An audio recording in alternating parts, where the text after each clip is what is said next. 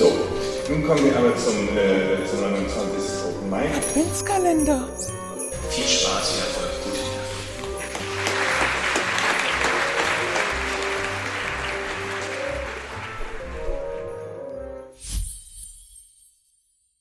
Liebe Litradio-HörerInnen, ja, es ist tatsächlich schon wieder Dezember, ich kann es auch kaum fassen, aber es sieht so aus, als bewegen wir uns sehr, sehr schnell auf Weihnachten zu.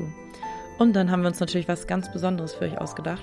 Und zwar kein Adventskalender aus Schokolade oder sonstigen Sachen, die man nicht braucht. Nein, wir haben einen Adventskalender für die Ohren, für euch, absolut ökologisch und ressourcenschonend.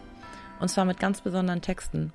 Wir sind extra für euch zum Open Mic nach Berlin gefahren am 13. und 14. November und haben die Lesungen aufgezeichnet von den 21 Nachwuchsautorinnen. 21 Finalistinnen wurden aus über 500 Einsendungen ausgewählt, also jede Person, die da liest, hat auf jeden Fall auch schon gewonnen. Und nachdem ein Adventskalender bekanntlichermaßen 24 Türchen hat, habe ich jetzt die Ehre, die erste Folge zu füllen, aber hinter den anderen Türchen versteckt sich natürlich auch noch spannendes Bonusmaterial. Und ich würde sagen, wir hören direkt mal rein in die Auftaktrede. Da wurde nämlich erklärt, wie es eigentlich zum Open Mic kam. Vielleicht auch ganz spannend für euch.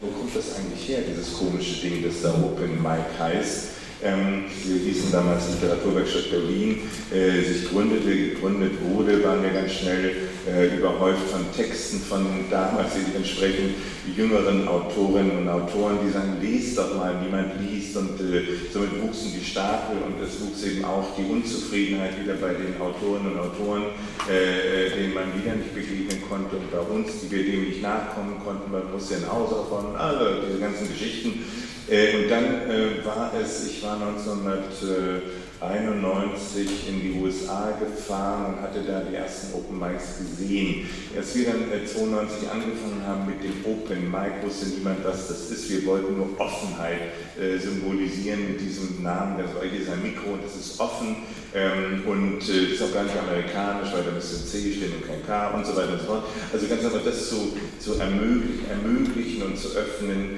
äh, dass man wahrgenommen werde und somit hineingeleitet werde in das, was dann Literaturbetrieb heißt. Absolut, das wünschen wir den Lesenden natürlich auch, dass sie einen guten Start in den Literaturbetrieb haben. Und euch wünschen wir ganz viel Spaß beim Zuhören.